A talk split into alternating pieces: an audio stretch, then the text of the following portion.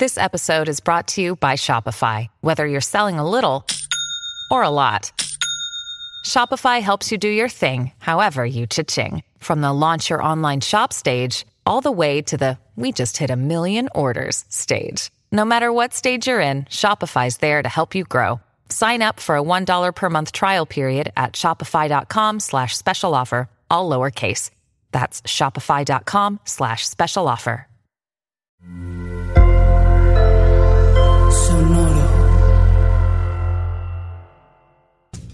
Hola, bienvenidos a Maldita Pobreza, un podcast de consejos financieros para una generación que lo tiene todo en contra. Yo soy Jimena Gómez. Y yo soy Liliana Olivares. Y en este episodio vamos a hablar de viajes, que es un tema que Jimena a mí nos apasiona, vivimos. Y vamos a darle los mejores seis hacks que tenemos con todo y las apps que nos han cambiado la forma de viajar, que nos han ahorrado muchísimo dinero. Vamos a decirles cómo calcular sus gastos cuáles son los tips a seguir para viajar y qué destinos escoger.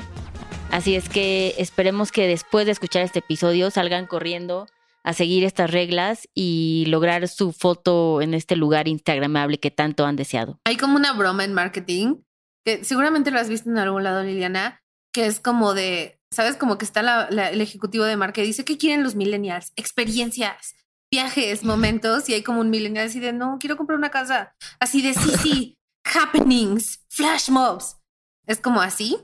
Pero es que la verdad, viajar es mucho mejor, o creo que nuestra generación lo considera como algo de mucho más valor que acumular bienes materiales. Aunque también, obviamente, acumulamos bienes materiales y también está cool, pero también preferimos como mucho viajar y conseguir esas fotos de Insta, ¿no? Hacerlo por el Insta. Creo que exacto, ¿no? O sea, sí te mueve cabrón, lo cual está muy cagado porque ahora la industria del turismo sí está pensando como una estrategia de marketing de qué lugar ¿no? Va a tener un super boom porque aquí la gente va a venir a tomarse esa foto. Pero sin duda creo que el millennial sí estamos buscando, lo cual me parece cool, ¿sabes? Como el ya no estar pensando en cuántos carros tienes, que tal vez antes en la época de nuestros papás era como más relevante, sino ahora ver ¿Cuántos lugares visitaste? ¿Qué culturas conociste? ¿Qué aprendiste? O sea, sí es un tema de experiencias, ¿no? De tener estos happenings, que suena ridículo y en mi vida estaría yo describiendo como que eso es lo que busco.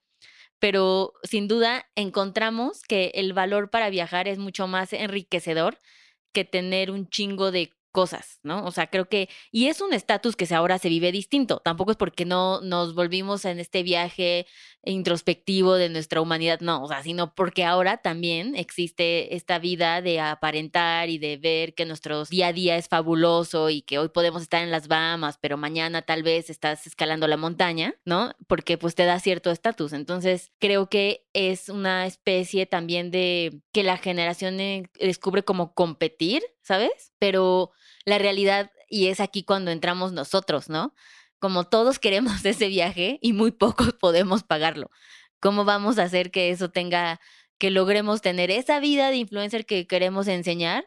cuando pues somos tal vez el godín que está en su trabajo normal ganando 10 mil pesos al mes, ¿sabes? Y pues no va a corresponder ese viaje. Sí, ¿qué pedo con esa gente? O sea, ¿qué pedo con esa gente que literalmente ¿sabes? Como ganan lo mismo que tú y todo el tiempo está viajando, todo el tiempo está en retiros de yoga, o sea, pero bueno, básicamente esa gente lo que hizo es descubrir esto que les vamos a contar a continuación, estos bonitos hacks de viaje para viajar como influencer con sueldo de Godín y pues que lo toparon desde antes, pero se acabó amigos. Ahora tú vas a ser el amigo que los demás van a decir, ¿qué demonios con Juan? ¿Desde cuándo sacó dinero para ir a Tailandia? desde hoy, desde que hoy es este episodio. Empecemos por el hack número uno, que es definir a dónde quieres viajar. Y eso tiene un insight más relevante de por qué solamente a dónde quisieras viajar.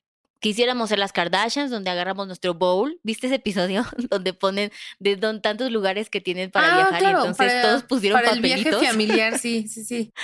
Exacto. Y, o sea, Sí, esa es una estrategia, ¿no? Que se puede llevar a cabo, pero la otra es si también limitamos un poco nuestras expectativas de forma realista y empezamos a ver a dónde quisiéramos viajar y por qué quisiéramos ser ahí y qué tendríamos que hacer ahí, podemos ir como clasificando y teniendo categorías más viables de poder lograr, ¿no? Porque si tú decides que tu sueño es ir a la nieve y entonces quieres ir a esquiar, entonces aunque encuentres un lugar tal vez cerquita, ¿no?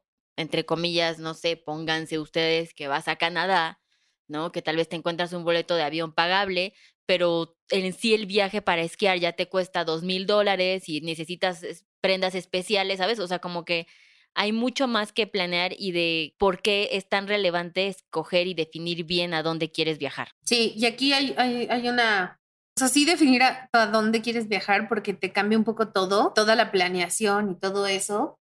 Y también, o sea, hay, de viajes a viajes, ¿no? Como si te vas a la playa, pues igual un poco el viaje es estar tirado en la playa, pero si te vas a, Italia, pues tienes que ver un chingo de cosas. Entonces tienes que como que un, un schedule más atascado de actividades y por ende como de cositas que hay que pagar. Y aquí hay una anécdota muy padre, Liliana y yo fuimos a... ¿A dónde fuimos? ¿Montreal? ¿A Quebec? ¿A dónde fuimos? A Montreal. A Montreal. Quiero decirles que durante todo el puto viaje, ¿Dónde Jimena jamás supo. Fue como, Toronto está precioso, ¿eh? No, no. Eh, no, bueno, Ottawa, esta época del año. Puta madre, estamos en Montreal. Bueno, fuimos a Monterrey. Entonces, no, fuimos a Montreal. Fuimos justo antes de, de la pandemia, así de que volvimos y ya. Y explotó. Ahí nos agarró. Sí, o sea, como que el final del viaje fue cuando empezó como la, la cuarentena. Y esa es una historia muy padre porque la verdad es que Canadá es como de esos destinos que a mí en lo personal me dan muchísima hueva. O sea, como que digo, ah, pues ¿qué Canadá qué? Pero tenemos, bueno, mi hermano, que es primo de Liliana, porque somos primas, spoiler alert, em, quería, siempre ha querido mucho ir a Canadá, entonces fue así de, bueno, pues ya, pues vamos a Canadá, aquí van, conozco Canadá.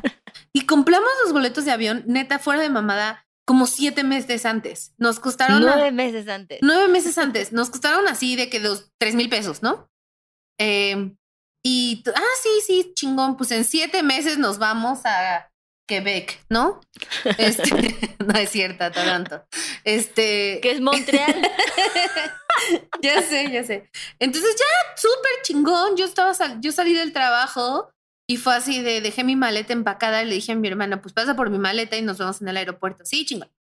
Entonces ya yo voy bien feliz al aeropuerto. Cabe mencionar que aquí voy a super balconer a Liliana. Liliana nos dijo, ya no se necesita sacar una visa especial ni nada, nada más ya, sí, normal. Ah, ok. Entonces ya, llego yo al aeropuerto, antes que todos, y voy al, como sabes, como al countercito, hola, oye, este, sé que falta un chingo para mi vuelo, pero, este, ¿me puedes ir como recibiendo esta cosa? decía, ah, sí, ¿dónde está tu visa? Y yo, ¿what? Entonces ya le llamo a Liliana así de Liliana que tenemos que tener una visa. Y Liliana, ¿cómo? ¿Dónde?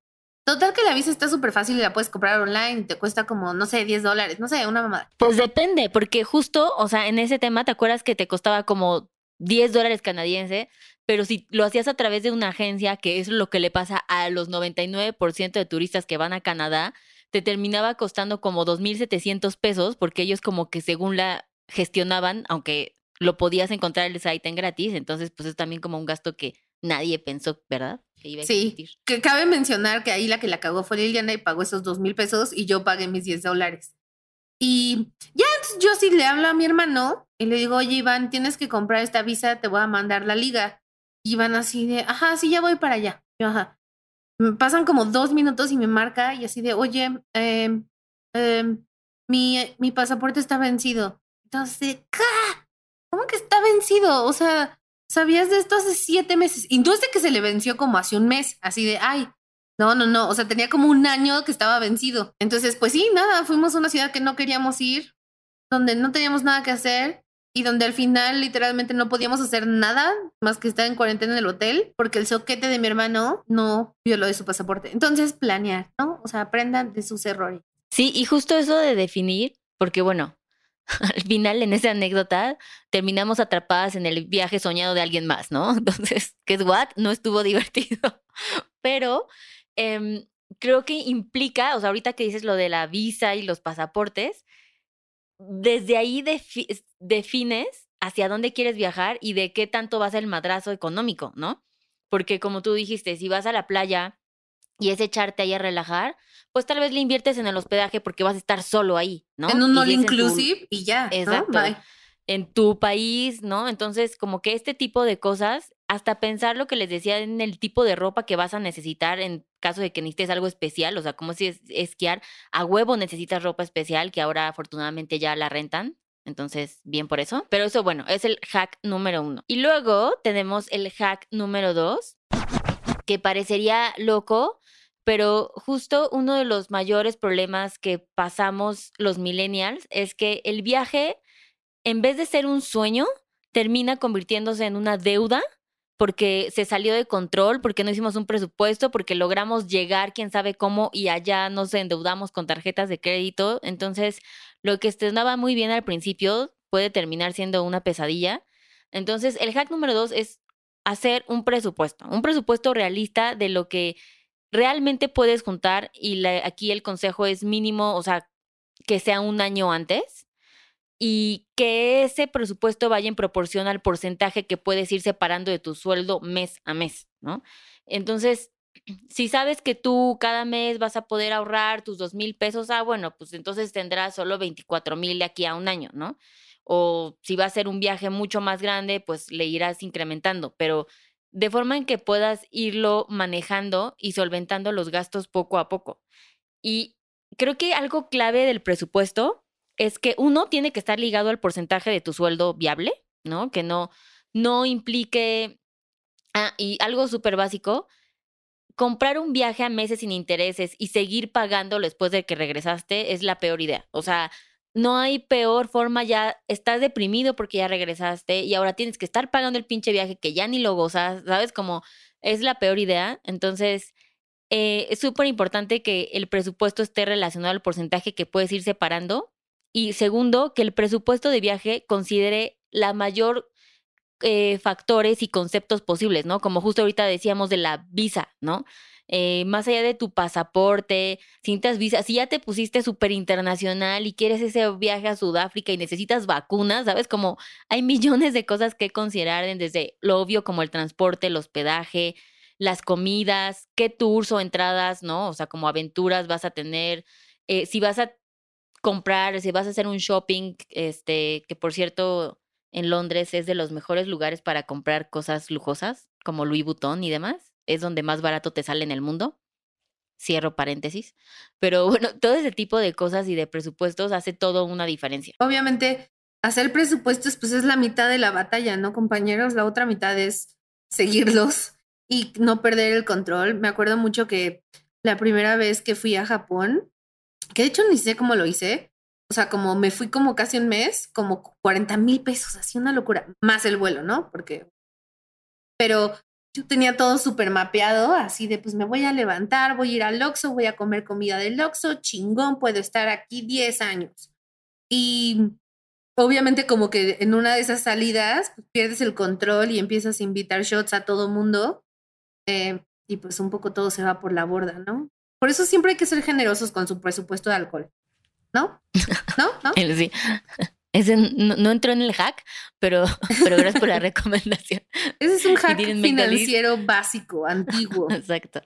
No, y creo que este, lo, al menos lo que está padre de hacer este presupuesto es que también implica la motivación y la preparación, ¿no? O sea, de esta expectativa de estar creando como tu presupuesto y ver dónde vas a ir, ¿no? O sea, como que todo esto también está padre porque te genera el rush de, de algo que estás haciendo realidad. Y si lo hacemos realista, o sea, que seamos honestos en decir, este es un viaje de mochilazo, dale, ¿no? O sea, ese va a ser el presupuesto, o este es el viaje que me merezco y que no quiero estar pensando si me alcanza para el restaurante o no, pues tal vez me tardo dos años, pero va a ser ese viaje, ¿no? Entonces creo que eso está padre y sobre todo yo lo que hago, pero pues ya saben, geek de finanzas, es que yo tengo todos mis, o sea, los presupuestos de todos mis viajes. Y luego hago mi comparativo cuando regreso de cuánto me gasté, ¿no? O sea, como si hay alguna diferencia.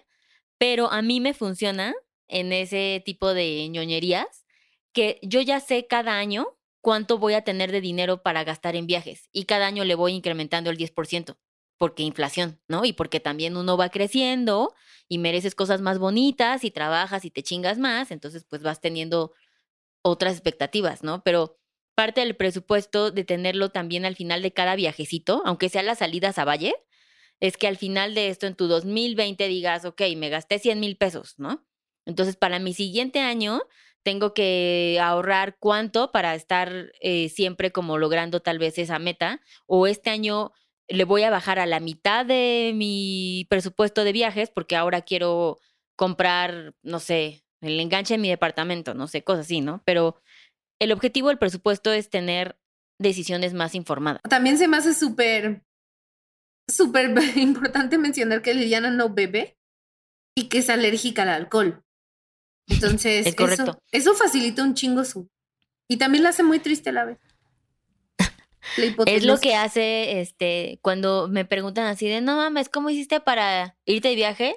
O cualquier, básicamente cualquier pregunta que explique mi vida financiera, la respuesta es porque yo no bebo. Y la respuesta del millennial es como, ah, ok, ya, sí, Claro, ok". por supuesto. ¿Sabes? Como, claro, sí, todo tiene sentido. Exacto. Bueno, vamos al hack número tres, que es esencial, escoger la fecha correcta. Y les vamos a dar como el insight. Quiero mencionar que yo en mi pasado trabajé en aerolíneas comerciales y privadas, así es que este, este insight viene muy desde dentro y muy real. Y tenemos comprobado que es muchísimo más barato viajar como meses como mayo, septiembre y octubre. De pronto hay lugares que depende de la temporalidad también cambia, ¿no? O sea, si es un lugar de nieve y cuando hay nieve pues se vuelve más caro, ¿no? Ya saben las cosas obvias. Pero en general, eh, los meses más baratos para viajar son esos tres, que es mayo, septiembre y octubre. Entonces, les recomendamos, por ejemplo, para Nueva York, el mes, el mejor mes para viajar es septiembre. Es el más barato. Y aparte tiene el mejor clima de todo el año. Entonces también eso está súper bien. Y tener muy bien definido la fecha, sí te puede hacer una diferencia cabrón de tu presupuesto, ¿no? O sea, porque imagínense ir a Nueva York en Año Nuevo, o sea, te puede salir lo mismo que irte dos semanas a Europa, ¿no? Y también en eso creo que es, o sea, varias cosas, ¿no? Como lo que dice Liliana de que ciertos lugares van a cambiar, ¿no? Dependiendo la temporada. Entonces, obviamente investigar, como regla general, son estos meses que menciona, pero también obviamente investiga específicamente del lugar a donde quieres ir. En la playa, por ejemplo, normalmente son los meses de huracanes, ¿no? Que hay probabilidad, que es un 50-50. O sea, igual ibas y te salió súper barato y no hubo huracán y está Fabu, cosa que también es muy probable que pase. O, pues sí, también te toca, ¿no? Este. O sea, hay que vivir, hay que jugarnos, ¿no? Exacto, pero vida solo hay una, muchachos. Entonces, Y si vas a morir, que mueras en la playa.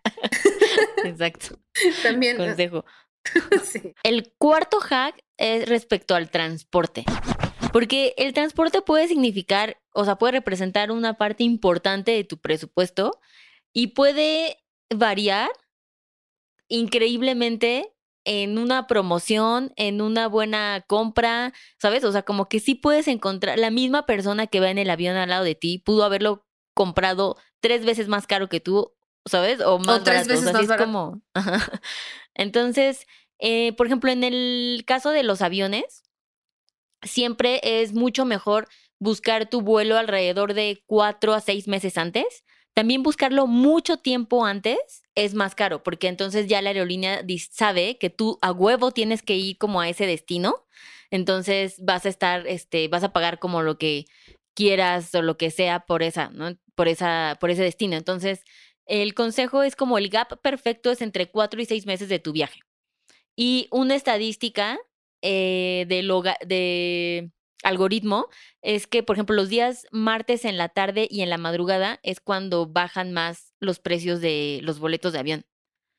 Entonces, yo he encontrado, porque así literalmente mi mayor objetivo en esta vida es viajar lo más que se pueda al mejor precio. Esa es mi misión de existir. Y mis mejores boletos de avión los he encontrado sí en la madrugada. O sea, dos, tres de la madrugada es cuando ha sido mi, mi mejor opción. A ver, sí, cuéntanos. A ver, contemos cuál es el boleto de avión más barato que compraste, cuándo y a dónde. El boleto más barato que compré fue a Ámsterdam la primera vez, o sea, hace como, eh, no, tres años, y me costó 7,660 pesos. Órale. Y fue por Lufthansa. O sea, aparte, así como aerolínea de rico. Eh, ese fue el mejor vuelo. También he, co- he conseguido boletos también a Nueva York en 3 mil pesos. Sí, yo también. Ese es el mío más barato, como de tres mil pesos a no. que fue la vez que tú no quisiste ir. Sí, esa vez no sé por qué. Ah, yo estaba en otro lugar. Definitivamente sí han sido como muy buenos en, en algún tipo de promoción, ya sabes, como de venta nocturna o cosas así. Y otra cosa que ocupo muchísimo es eh, estas apps, porque pues obviamente hace mucho tiempo eh, ah, yo utilizaba este método, ¿no? Así de yo solita estar en la madrugada haciéndolo hace como cinco o seis años cuando quería buscar estos vuelos. Pero obviamente cada vez más tenemos más opciones, entonces las mejores apps para comprar y poner alertas en tus vuelos, eh, que a mí me gustan, es Hopper, así con doble P, y tiene un conejito. Momondo, Momondo también es súper poco conocida y es bastante nueva. Eh, y le pones también como tres opciones de fechas y te va mandando la alerta de cuando va cambiando. O sea, ellos son, ya saben, son como el buscador en todo el mundo. Y Momondo, por ejemplo, eh, de pronto se esfuerza mucho en buscar errores en las aerolíneas. Ya sabes, cuando ponen en venta un, un boleto de avión y pusieron le quitaron un cero o cosas así, errores en el algoritmo, justo los distingue muy bien. Entonces, para comparar eh, boleto de avión, esas son mis mejores apps. Y tengo una que descubrí el año pasado, gracias a mi amigo gringo, que me inscribió a Scott Chips Flight. Es como un, ¿cómo se le dice, Jimena? Como un newsletter, kind of. Ah, ya, sí, es como, Ajá, entonces se llama así Scott como nombre de persona con doble T, Scott Cheap Flights. Y entonces te inscribes y te cuesta como 100 dólares, pon tú, este, al año. Pero te da, todos los días te manda ofertas, súper ofertas de vuelos muy baratos desde Estados Unidos. Pero, por ejemplo, te puede llegar como de Los Ángeles a las Bahamas, 49 dólares. Y entonces tú ya solo compras tu boleto, que obviamente va a salir muchísimo más barato, México, Los Ángeles, ¿no? Y con la promoción hacia el otro destino, porque a partir de ahí, o sea, por ejemplo, hay como Nueva York y también París, ¿no? O sea, ahí súper baratos. Entonces sirve muy bien para viajes internacionales y ya solo tú te encargas de llegar a el destino de Estados Unidos original para salir a tu vuelo, pero tiene realmente así unas gangas y unas ofertas que yo nunca había visto en la vida. Súper, yo no sabía de eso. Sí, aparte, eh, hack del sistema, pues compártanla con sus amigos. O sea, paguen entre tres, hagan de cuenta el newsletter. Qué lista y ya, pues, ¿Qué lista eres? 30 dolaritos. ¿Puedo yo usar el tuyo que ya pagaste y no pagarte? Porque estoy tratando de ahorrar. No. De hecho, invité a Jimena. Quiero decirles que invité a Jimena y dijo que no. ¡Ay, es lo que me habías dicho! Ah, no te entendí. Yo pensé que me estabas metiendo a Herbalife, perdóname. Ay, sí, que era un tiempo compartido en Playa del Carmen. Dije, no, ya la perdimos. Está hablando de energía. no, entonces está súper bueno. Ha sido mi mejor discovery en los últimos años. También antes de, o sea, porque una recomendación, porque su amigo soy, es que en tiempos de COVID, ahorita obviamente compren todos sus vuelos con flexibilidad. O sea, sin duda, esos 49 pesitos más que te cobran, ¿sabes? Como 119 pesitos va a valer toda la pena para que puedan cambiar su vuelo. Y muchos, o sea, muchos viajes, o sea, la forma de viajar está cambiando. Va a haber muchos más que sean en carretera y así. Entonces, eh, para que puedan hacer su presupuesto como una forma, como gente decente, gente bonita, utilicen esta aplicación. Se llama Traza tu ruta es del gobierno, así literal pongan en Google traza tu ruta. Exclusivo para México. Y ahí puedes poner tu destino, así literal sales de la delegación X y vas a Oaxaca y ahí te muestra todas las casetas, el tiempo que tardas en recorrerlo, incluso puede calcularte cuánto te vas a gastar de gasolina. Entonces está muy bien hecha esa app y ayuda mucho para que puedan mapear cuánto va a costar su viaje si es que van en carretera. Ahora el siguiente hack es hospedaje. Y este siempre es un tema muy sensible para mí porque yo siempre viajo sola, es, o, o, con Liliana, pero generalmente viajo sola. Entonces siempre sufro muchísimo por esto porque ya no estoy en la edad de estar en un hostal, pero también me da un bonche de codo como pagar un, cuarto de hotel solita. Y aparte siempre tengo, no sé por qué es esto, ¿por qué es esto, Liliana? ¿Por qué cuando buscas como habitaciones siempre son más baratas las que tienen dos camas a las que solo tienen una cama. Muchas veces cuestan lo mismo es raro que cueste más, pero obviamente para ti es más caro porque alguien que vamos en habitación doble, pues lo pensamos entre dos y tú te la tienes que chutar sola siempre, ¿no? No, y aparte me la tengo que chutar sola siempre y con una cama vacía al lado que es como aún más deprimente. que es un Pero no, no, muy no. fuerte a tu vida. Pero viajo sola porque odio mucho a todo, no, no por otra razón. Por decisión, no por necesidad. No porque ellos me odien, bueno, no sé, tal vez sí. Sí, la verdad es que sí está de la chingada para la gente que viaja sola. Y sobre todo cuando sí no quieres un hostal, porque yo también creo que después de cierta edad, neta, ya eso no, no, no, eh, no lo veo bien, ¿sabes? Siento que no. No, y ellos lo no, te ven lograr. bien. O sea, Sí. una vez fui a Boston señora. y... Ajá, señora, ¿qué hace aquí? ¿Sabes? O sea, como- tampoco ellos... tamp- Es incómodo para todos. Sí, y pero creo que justo si viajas solo, un excelente hack es utilizar el couchsurfing. Tiene años haciéndose eso y creo que fue realmente como que la innovación del viaje antes de que existiera Airbnb, pero couchsurfing, búsquelo igual, es básicamente como una comunidad de gente alrededor del mundo en el cual tú también puedes ser parte y alojas extranjeros y luego cuando tú viajas los extranjeros te alojan. Entonces, está padre eh, si también buscas como quedarte en algo local y que alguien que te acompañe y que te recomiende lugares súper padres y luego si te encuentras, ya sabes, como de estos este, anfitriones súper invested en esta relación, o sea, te cocinan, ¿no? O sea, vete tú a saber qué tipo de relaciones salgan de ahí, pero obviamente es súper barato, está hecho como mucho para estudiantes y para viajar y viajeros solos, pero es una gran opción. Y si no quieres como el hotel convencional grandote con buffet, ay, que ya no va a haber buffet, qué fuerte, ¿no? Sí. Pero, Espera, espera. pero eso. Yo tengo una súper buena anécdota de Couchsurfing. Porque, ¿cuándo fue? Como, creo que, no sé, una vez que fui a Japón. eh, Jimena ha ido varias, no crean que tiene solo una y es la misma que repite. No, he ido un buen. Pues ahí sí. Ah, no, o sea, se, se ha viajado, se ha viajado. A Japón nada más, ¿eh? De hecho, sí, no he ido a Europa, pero sí he ido como cinco veces a Japón. Pero Sí fuiste a Europa porque fuiste a, Ah, fui a Barcelona, Barcelona, sí. ¿no? Sí, sí, A este. ¿Cómo se llama el festival? a Primavera Sound, Ah, eso. Sí, fui dos veces a ese. Pero bueno, en yo, o sea, ya una vez me había quedado en un hostal y dije never again, o sea, como this is- o sea, como I'm old, I'm- soy demasiado vieja para esta mierda. Y entonces el segundo ya renté mi hotel, que renté un hotel de cubito. ¿Sí te conté? Sí, un hotel Sí. de cubito y soy la más fan del mundo.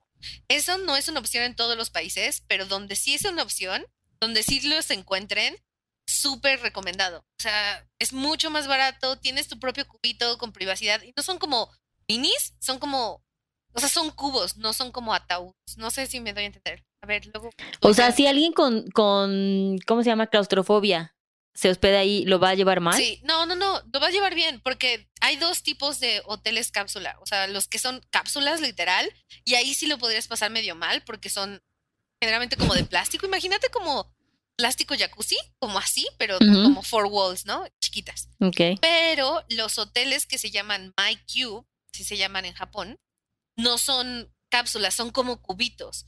Entonces son de tela y arriba están abiertos. Entonces es como cortinas. Entonces no, no te da, no te da claustrofobia. Están súper bonitos, súper limpios. La gente es súper respetuosa y es mucho más barato. Pero bueno, esa era una historia. Yo ya había rentado mi cubito, era muy feliz con el cubito, pero muy feliz, así de que, ¿qué te gusta?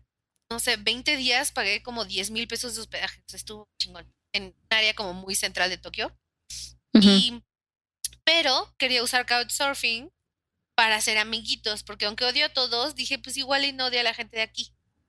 Em, y- Let's give it a try. y sí, conecté con unos güeyes, con un, un gringo doctor y con un como japonesito y total que nos caímos cabrón, así cabrón. Y todo el viaje estuvimos juntos y así nos la pasamos súper, súper chingón. Entonces, eso también lo turbo mega recomiendo porque Couchsurfing también te puede servir para conocer gente que vive ahí o gente que tiene amigos que viven ahí y eso te- ellos te enseñan los lugares más baratos, los lugares más cool, la- como los hacks de cómo gastar menos ahí, porque gastan como gente que vive ahí, no gente que es turista. Turista. Y me llevaron a un bar de strippers, estuvo chingón.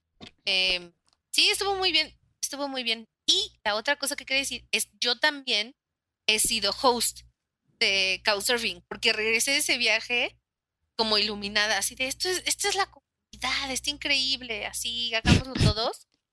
Y Le duró una semana. no, me llegó, lo hice solo una vez, llegó un coreanito y yo, o sea, yo quería recrear como esa bonita amistad que creamos yo y mis amigos en Japón, que hasta la fecha nos hablamos, uno ya se casó, ¿viste? Este, y llegó el coreanito y yo así de, no quiere, mira, te llevo a comer tacos, vamos a Garibaldi. Era esa host súper intensa que Liliana detesta y él así, no, no podía, güey, no podía. O sea, de, de que se encerraba en su cuarto con seguro. Así de esta morra no me deja en paz, solo me quiere dar de comer insectos, así como, get over it. Y ya nunca más lo volví a hacer porque me sentí turbo rechazada. Historia. Sí, sí, creo que tiene como esos múltiples beneficios. Como también estos Airbnb, ya sabes, que ponen ahí en sus reseñas de. Y el host estaba al lado y fue súper este, amigable y hasta que te hace desayunar y así. En, en. ¿Cómo se llama? Este lugar donde grabaron Game of Thrones. En Dubrovnik. Ah. Ajá. Eh, estábamos en Dubrovnik y rentamos, o sea, en Dubrovnik es como si te quieres quedar adentro del casco, ¿no? Ya sabes, como de esta ciudad amurallada, que obviamente quieres estar ahí. Este, básicamente rentamos un, como un Airbnb, que es muy común. O sea, la gente que vive adentro del casco tiene Airbnbs y tiene tiendas que venden cosas de Game of Thrones, ¿no? O sea, de eso se vuelve básicamente la economía de esa mini ciudad. Y entonces, pues ya llegabas tú con tu, ya sabes, tus maletitas y así, y el señor del Airbnb vivía abajo, un señor viejito, y arriba entrabas ya como que parecía hasta un departamentito separado, ¿no? Entonces ahí nos quedamos. Y el señor súper intenso, así como llegas tú, sonriente, extasiada de viajar, ¿no? Llena de ilusiones, y eres amable, ¿no? Y el güey como, no, sí, este, un vino, un vino, y nosotros así como, ah, pues, que- o sea, obvio Europa, ¿no? Uno se ajusta, claro que sí, venga, ¿qué hay? Uy, eso suena que va a acabar en orgía, amiga. No, o Siento sea, que esta no, era más como asalto sexual. muy- O sea, ni siquiera creo que, o sea, no íbamos por el lado voluntario. Ojalá tú dijeras, bueno, pues un señor, no sé, vivido, ¿no? Que, que me puede enseñar cosas. Pero no, ni siquiera. Como Viajar era- es aprender. Exacto. Era el señor ya como que ya más tomado, que lleva haciendo de Airbnb, pero ni siquiera lo necesita, solo quiere conocer mujeres que van, ya sabes, así chavitas. Y el güey era súper intenso. Entonces cada vez, o sea, teníamos que esperar a que se durmiera para poder salir o esperarnos afuera que ya fuera muy noche para poder regresar, porque el güey como de, no, sí. Y oh, mis amigas siempre son como muy amables. Son esas personas súper amables que después por eso no te quitas a la gente de encima. Yo, como es de esperarse, soy muy hostil siempre. Entonces yo es como, no, gracias. Y ya, y la gente te deja en paz y a mí me encanta. Pero ellas sí son como de, no, mil gracias. No, se ve buenísimo, pero ahorita re-". yo así, güey, ya. Entonces sí, sí fueron momentos difíciles. Fue muy barato. Y yo al final siempre digo, amigos, esto es por lo que se pagó. ¿Sabes? El día que me den un presupuesto ilimitado, seguramente les puedo ofrecer eh, lujos ilimitados. Pero sí, Airbnb creo que siempre viene con esa, ese drive y la adrenalina de saber de que no saber qué esperar, pero está divertido y barato. Y yo ocupo para allá, o sea, como hoteles normales en la vida, ocupo mucho Expedia. De todos los que he probado, siento e- que es el que más, o sea, que tiene como buenos precios, pero también su recompensa de puntos. Ya sabes, yo soy esa persona que va buscando el cupón. Yo sé, yo hubiera sido una excelente gringa, recortando cupones de revistas y puntos, entonces esa es una gran opción. Em, siento que despegar, por ejemplo, es carísimo. También digo, nada más para cerrar Airbnb, unas, el buen, mejor tip que les puedo dar de Airbnb, porque yo sí soy mucho de los Airbnbs. Yo no. eh, y más, más porque voy sola y cuando viajas en Asia hay muchos Airbnbs chiquitos eh, que sí, que son muy cómodos para una sola persona. Pero el mejor tip de Airbnb que les puedo decir, bueno, estos son dos en realidad. El primero es, si van a viajar a Asia, o sea, a Bali, a Tailandia, a Vietnam, no saben los Airbnbs increíbles que así de que, de que Beyoncé se quedó ahí, que pueden conseguir baratísimos, así de que tres mil pesos la noche, en especial en Tailandia, puedes conseguir unos departamentos así lujosísimos a súper buen precio. Y por ejemplo, en Bali, la, la vez que fui a Bali, yo acabé pagando como neta el hospedaje de Ponte cuatro noches como 500 pesos. Porque uno era muy barato, eh, pero más importante porque yo soy esa persona que siempre le digo a todos, alguien a comprar con Totalmente es esa Airbnb? persona. Usen mi código, usen mi código. Y de puros códigos me he ahorrado un buen de dinero. Entonces, si no me puedes juzgar, tú tienes cupones. Y el último tip es que en Bali es súper común que el Airbnb venga con una cocinera. Y, y no es como un host, o sea, es una cocinera. Entonces ella te hace de comer, hace la cama y así. Necesitas ir a comprar algo, te lleva en su moto. Y es súper, súper amable. Am, Quieres rentar una bici, ella te la consigue. Súper, súper bien. Y sí, eh, te- ¿pu- ¿puedo decir mi código? O Sí. Al final, Jimena, por favor. Jimena, esas personas que tú estás en tu casa sola y abres Airbnb y te aparece Jimena a decir, ¿ya metiste mi código? No sabes de dónde salió, pero, pero sí es ese humano. Oye, y hablando de ahorita lo que decías de Bali, me acordé que ahorita en tiempos de COVID, el, el turismo se está migrando a que bajaron sus precios un 30% mínimo en estancias y lugares súper lujosos tipo Bahamas. O sea, literalmente vimos una, un hotel de Bahamas para que puedas hacer tu home office allá. Entonces te lo rentan por un mes, no te cuesta como hotel y tienen un in- internet así de locos, o sea, como que viene así, ese es como el primer guarantee. Entonces creo que cada vez más nos vamos a acostumbrar a este tipo de turismo y la oferta va a ser muchísimo más barata porque van a tener que incentivar que la gente quiera volver a viajar y como ahora ya puedes trabajar desde cualquier lado del mundo, esto también creo que va a empezar a tener muchísimo control. Entonces, pues eh, hay que empezar a investigar esos granditos y bonitos lugares. Y nuestro último hack es estimar gastos del día a día. ¿Sabes? O sea, ya cuando ya tienes tu boleto, ya tienes tu hospedaje, ya compraste tus 47 este, entradas al museo, ¿sabes? Whatever. El día a día de tus restaurantes y tus comidas es lo que va a hacer la diferencia y por eso les decíamos que fueran como realistas. Porque mientras estás en la vacación, estás extasiado. Tenemos una amiga que cuando fuimos ahorita este, de viaje a Europa, este, fue muy chistoso porque la gente cambia en el viaje. La gente cambia mucho en el viaje y sus hábitos de consumo vuelven fuera de control.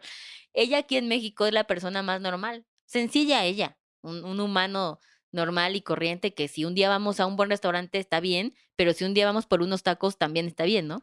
Y en este viaje a Europa la perdimos por completo, ¿sabes? O sea, ella quería ir al restaurante Michelin o no entraba, ¿sabes? Como abrigo de Ming completamente, o sea, deme lo clásico, todo para llevar, para probar un poquito de cada cosa y la especialidad. Entonces, eh, si son esas personas que se convierten, si son como mi amiga, pues entonces incremente sus gastos de presupuesto.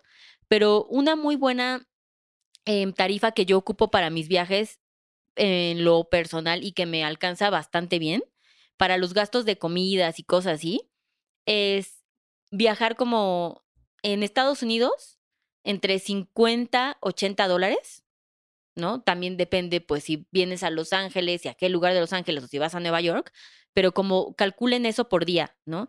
Y en Europa, entre 60 y 80 euros, también es como un 60 euros te da bastante bien para ir a lugares normales, a sentarte sin ser el mochilero, ya sabes, o sea, sin ir como en plan de estudiante, pero sin ir tampoco con tu yate. Eh, esos, esas cantidades por día son como muy buenas, creo que te permite hacer un buen presupuesto y es una aproximación realista de los gastos que haces allá, ¿no? Pero obviamente, obviamente eso es como comidas, digamos, tus tres comidas esenciales, ¿no? Ahí no estás considerando. O sea, aquí, o sea, este sí es como un presupuesto de considerar tus tres comidas esenciales con el postre, ¿sabes? O sea, como en lugares eh, normales de tre- mimosas. promedio de tres estrellas. Sí, sí. Entonces, este, mm, hacer en- dentro de la lista del presupuesto que les habíamos dicho, un estimado muy bueno del dinero que te vas a llevar. También les recomiendo que se lo lleven en efectivo, eh, que busquen muy bien dónde lo van a, cambiar su dinero. Por ejemplo, en México, ir al aeropuerto a cambiar por dólares en, el lugar internacional, en esta ala internacional, te va a salir mucho más barato. Por ejemplo, casas de cambio en la zona rosa también tienen unos súper buenos tipos de cambio. Y si son monedas muy complejas, que solamente están en el lugar, inténtenlas hacer no inmediatamente cuando llegan a ese mismo lugar en el aeropuerto, ¿sabes? Como que caminen en el centrito y encuentren casas de cambio menos populares para que obtengan como un buen tipo de cambio. Yo soy feliz, bueno, esta aplicación me la enseñó mi hermana, que mm, ella vive en San Francisco, entonces constantemente es la mexicana que va con su aplicación que se llama Convert Units. Lo que está padre de esta aplicación es que te da el tipo de cambio real al día de lo que vale la moneda, entonces eso está bueno para todas las cuestiones de dinero. Y lo que les decía de llevarlo en efectivo te va a ayudar muchísimo en que no te excedas en el presupuesto que te pusiste para tu viaje. Llevar un viaje en donde todos tus gastos los vas a hacer en tu tarjeta de crédito puede ser contraproducente en ciertas cosas. La primera es que no lleves el control y que salgas, ¿no? Y la otra es que no tienes certeza del tipo de cambio. O sea, vas viviendo al día a día de pues el cambio, el tipo de cambio que te haya dado el banco, ¿no? Entonces, puede que te salga bien o puede que no. Entonces, la única ventaja de hacerlo con tarjeta de crédito, si lo quieren hacer así, les propongo, o sea, les sugiero que pongan un candado, que hablen a su banco, que digan que van a gastar en un país y que no los dejen gastar más de 5 mil pesos, 10 mil pesos, lo que sea la cantidad que se pusieron, y para que no se puedan pasar, ¿no? el, beneficio de eso es que puedes conseguir a veces meses sin intereses en ciertas cosas que, again, no les recomiendo que lo hagan o eh, que pues obtengas puntos y los beneficios por utilizar tu tarjeta de crédito. Pero sin duda, eh, lo que yo he visto y he viajado como con tarjeta de crédito, con efectivo, mitad y mitad, al final lo que me funciona mucho mejor para mis finanzas es siempre llevarlo en cash. Sí, nada más aquí para de nuevo exponer un poco a Liliana, cuando fuimos a Toronto este, no llevabas efectivo y yo te, yo llevaba todo el efectivo.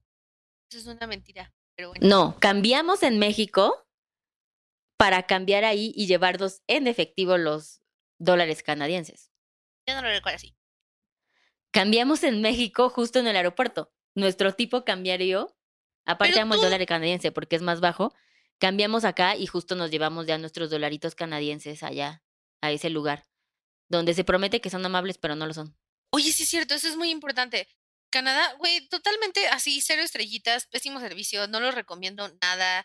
Los canadienses no son amables, o sea, también eso me hizo pensar mucho como, ¿de dónde viene esta reputación de que son amables? Creo que de los gringos, pero para un estándar latino son súper groseros y horribles. Entonces sí, Canadá, cero estrellitas, sí, les dejé una reseña en el Yelp, en la aduana, ¿te acuerdas? En el aeropuerto. Sí. Sí, se pusieron súper locos. Se pusieron súper locos. Pero bueno, también una cosa que decías de sobre el dinero para nada más cerrar es algo que yo aprendí muy a la mala. Eh, sí intenten llevar una buena cantidad de efectivo. E incluso arribita de lo que se van a gastar. Porque luego no sabes si tu tarjeta va a funcionar allá, o al menos las de débito, ¿no? Las de crédito creo que no es tanto. Y si vas a países de Asia, donde la cultura, eh, con excepción de China, que ahí todo es con esta aplicación, ¿cómo se llama? Ah, bueno, esta aplicación que usan para pagar absolutamente todo, pero en, en los otros países de Asia son como economías de efectivo, o sea, es muy raro pagar con tarjeta, todo se paga en efectivo. Entonces sí, siempre, siempre intenten llevar más dinero. Me acuerdo que una vez estaba nevando, entonces yo pasé a como un supermercado a comprar como, ¿sabes? Como uno de esos impermeables, porque era como agua nieve. Y mi tarjeta no, no la leyó, así no la leyó. Y fue así de... Y tuve que usar la de crédito todo el viaje, porque llevaba súper poquito efectivo y obviamente los lugares baratos de comer o si querías comprar algo en la callecita, pues ya valía. Entonces, sí, lleven mucho efectivo. Sí, mi recomendación es como todo el cash que van a llevar, ¿no? O sea, que su presupuesto lo lleven en efectivo y hagan un fondito extra para emergencias, ¿no? Para tenerlo. Y siempre, siempre, así de relevante y necesario es el efectivo como una tarjeta de crédito. Porque también hay muchos lugares, por ejemplo, este, nos pasó, no me acuerdo qué lugar en Europa, pero era como, solo existe tarjeta de crédito, no aceptan ninguna otra cosa más, ¿no? Y quiero dejar como dos bonusos que realmente han así revolucionado mi vida y es la primera es esta aplicación que se llama Visit a City. Es una aplicación que está buenísima, yo la amo, de verdad está cabrón, porque le pones el lugar, así, eh, no sé, este, Turquía, ¿no? Pusimos Turquía, que tal vez no conocemos, o sea, no es como, ay, lo básico de que siempre que alguien quiere ir. Y en esta aplicación le pones el lugar al que vas, o sea, la ciudad, le pones los días que vas a estar, le pones qué tipo de viaje quieres hacer, como cultural o relajado o de aventuras, y ellos solos te hacen así, send, y eh, esta app te hace todo tu itinerario y te pone los lugares, o sea, le puedes poner el hostal, o sea, o el hotel, perdón, donde te vas a hospedar y te marca la distancia y te acomoda los lugares que te quedan más cercos por, por día de tu hotel, los precios y los horarios y hasta el mapa. Entonces está muy cabrón, o sea, eso te puede y ahí mismo dentro de esa app, que obvio es el negocio, puedes comprar como las entradas a los lugares, museos o aventuras, ¿no? Pero entonces si tú le pones literal como Nueva York y te vas a quedar en, no sé, Jamaica, ¿no? Y te pone qué eh, museo está más cerca y los lugares principales que tienes que visitar. Entonces, esa aplicación ha sido un game changer en mi existencia. Y la otra es que eh, en el plan adulto de viajar responsablemente, viajar con seguro es básico. Yo tengo muchos amigos y familiares que en sus viajes les pasó que casi les explota el apéndice, que se cayeron de unas escaleras y se fracturaron. O sea, me ha pasado, o sea, conozco gente como súper así. Y la buena noticia es que si su seguro médico, o que si no tienen seguro médico, o su seguro médico no cubre en el extranjero, si tienen American Express, pueden comprar el seguro solo por los días que van a estar fuera. Y te puede costar súper barato, o sea, te puede costar como 100 dólares todo un viaje de un mes fuera. Entonces, creo que esa inversión vale totalmente la pena. Sí, y también bonus tip, obviamente, que este podría ser muy obvio, pero igual lo vamos a decir. Eviten em, las trampas de turistas, ¿no? O sea, no compren sus souvenirs donde está todo el mundo, no, o sea, yo por ejemplo tengo una regla cuando, cuando voy como a Japón. Este, ¿A dónde creen? ¿A dónde creen? Este, bueno, cuando voy a Asia, eh, tengo una regla que es, si en el restaurante hay un menú en inglés, como, no como ahí. Eh, y eso, aparte de que es, de que es muy emocionante porque nunca sabes qué pediste, eh, es mucho más barato y descubres cosas súper increíbles. Entonces sí, cuiden mucho sus dolarcitos, no caigan como como en este tema. También en China, eso es muy fuerte. En China, ven como en México somos medio con las ciudades turísticas y así es como que ven gringo y, ¿sabes? Salen los signitos de dólares en los hijitos. Así es en China. Y ahí como hay, es una sociedad mucho más homogénea. Entonces, cualquier persona que se vea distinta son gringos, ¿no? O sea, como son gringos. Y te ven como con cara de gringo y todo te lo quieren dar carísimo. Un amigo, Luis, fue y el taxista les, o sea, como les dijo, van a hacer tanto cuando se subieron y cuando se bajaron, se, o sea, como que a mitad del viaje les dijo, ah, no, no, van a hacer tantos dólares más. Dijeron, no, pero ¿por qué? Y los bajó. O sea, los bajó así empujándolos. Físicamente los bajó del taxi. Entonces, sí, como aguas no se vean tan turistas, ¿no? No lleven como su protector solar en la puntita de la nariz y sus cangureras. O sea, intenten la gorra de Goofy, déjenla. la gorra de Goofy de Disney, déjenla porque están en China, no sean ridículos. Este, y sí, sí, eh, eviten las, las trampas de turistas, porque, y también eso es otro gran tip, como los souvenirs de los, de las partes como turísticas son iguales en todos. O sea, todos son como los mismos souvenirs. ¿Sabes? Todas las tienditas tienen variaciones del mismo souvenir y el aeropuerto también las tiene. Entonces, como, pues no, mejor no lleven nada. Sí, creo que, o sea, el tema de viajes es infinito porque hay millones de hacks que hemos ido este, puliendo y hemos aprendido a la buena y a la mala. Eh, cuando yo descubrí también los walking tours, que son gratis y que es esta, esta empresa que tiene en todo, la mayoría de las ciudades y puedes conocer las ciudades caminando gratis. Voló mi mente por completo y fue como no más.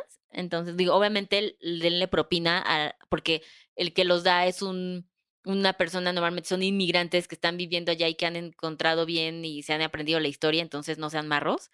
Pero creo que este episodio lo debemos cerrar con que nos digas, Jimena, que cada quien diga como su máximo viaje, como por qué, ¿sabes? O sea, ¿qué fue ese lugar y lo que cambió tu vida por completo? Pues sí, solo antes de, o sea, te lo voy a contestar y vas, va, va, va a ¿Va a choquear a, mi todos. mente? Va a volar tu mente, cabroncísimo, mi respuesta. Pero solo quiero decir que lo de las propinas también hay que ser muy cuidadosos, porque no en todas las culturas está bien visto. Entonces también ahí pueden hacer un fapa o bastante fuerte dando propinas. Así, ¿sabes? Ujú. Como, toma, bro, unos dolaritos. No en todos lados eso está bien visto. Y puede ser hasta Y no lo metan al ofensivo. pantalón, ¿saben? O sea, eso nunca está. Lo de la tanga, la verdad, solo en ciertos países funciona. Este, y más que, más que una propina es un depósito para un servicio más complejo.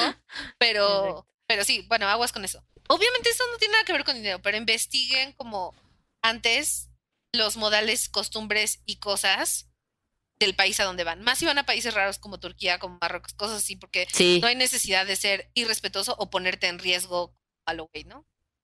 sí, pero- no, y, que, y saber esto, y eso es algo como entenderlo ahorita que seas de la cultura. Si nosotros estamos yendo a visitar su cultura, nos parezca o no, se tiene que respetar y se tiene que seguir. Si no quieres ir, Pues si no no, te gusta ajá. taparte los hombros, no vayas, ¿sabes? Entonces, totalmente. Si no quieres ser el gringo que así va a Francia y pide hamburguesa, güey. O sea, también no estés mamando. Pues, pues, no vayas a Francia, güey. Ve a Las Vegas. Te quedas en París y ya. Pero el mejor viaje que he tenido, obviamente, ha sido Japón. O sea, la primera vez que fui a Japón, y Liliana lo sabe, tengo un problema. O sea, como llega Sí, un un punto problema. del año donde empiezo a sentir este pequeño cosquillón en mi interior que me dice, güey, tienes que ir a Japón ya. Y por más que me intenta convencer de, güey, este año ya no vais a Japón, ve a otro lado, como que siempre acabo yendo a Japón. Pero la primera vez que fui, viaje sola, me fui como un mes, un poquito menos de un mes.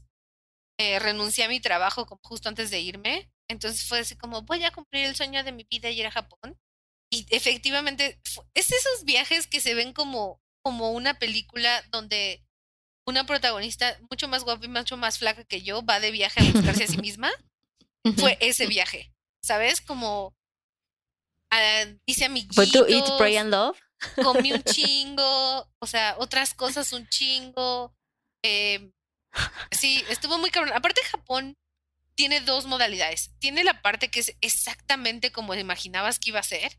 Las luces neón, los rascacielos, ¿sabes? Como lolitas en la calle, los animes cafés, como tiene esa parte.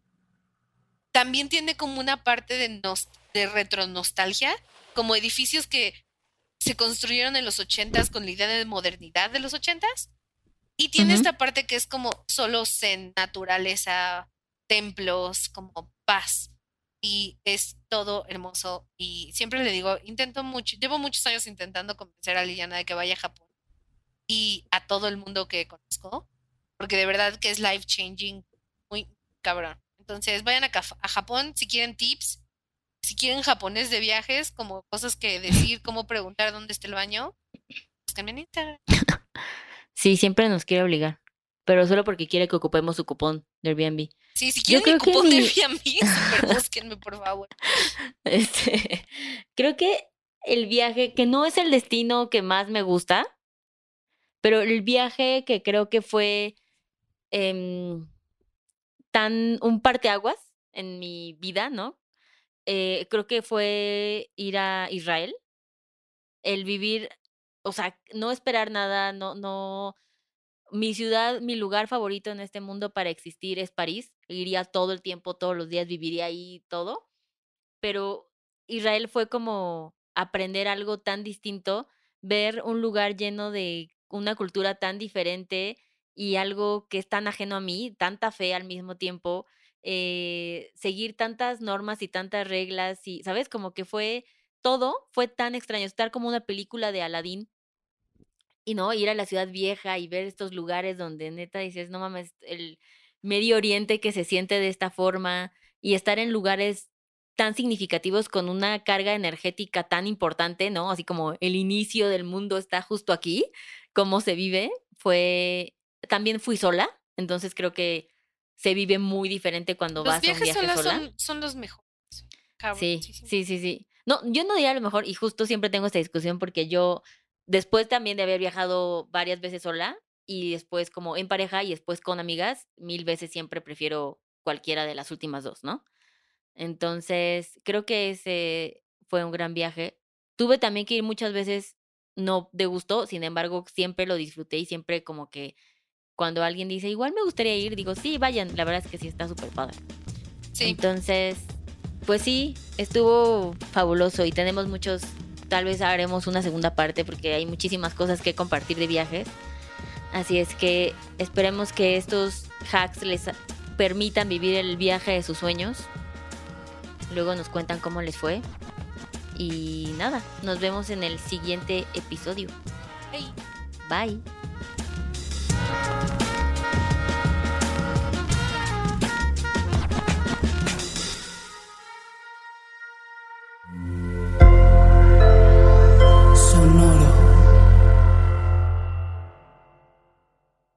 ¿Cómo funciona una tarjeta de crédito?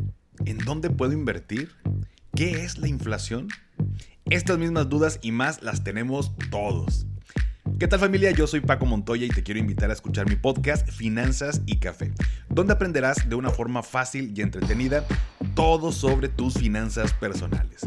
Así que, ¿qué estás esperando? Escúchala en cualquier plataforma de podcast, toma tu taza de café y acompáñame cada lunes con un episodio nuevo. Step into the world of power, loyalty, and luck. I'm gonna make him an offer he can't refuse. With family, cannolis, and spins mean everything. now, you wanna get mixed up in the family business. Introducing The Godfather at ChumbaCasino.com. Test your luck in the shadowy world of The Godfather slot. Someday, I will call upon you to do a service for me. Play The Godfather now at ChumbaCasino.com. Welcome to the family. No purchase necessary. VGW Group. Void where prohibited by law. 18 plus. Terms and conditions apply.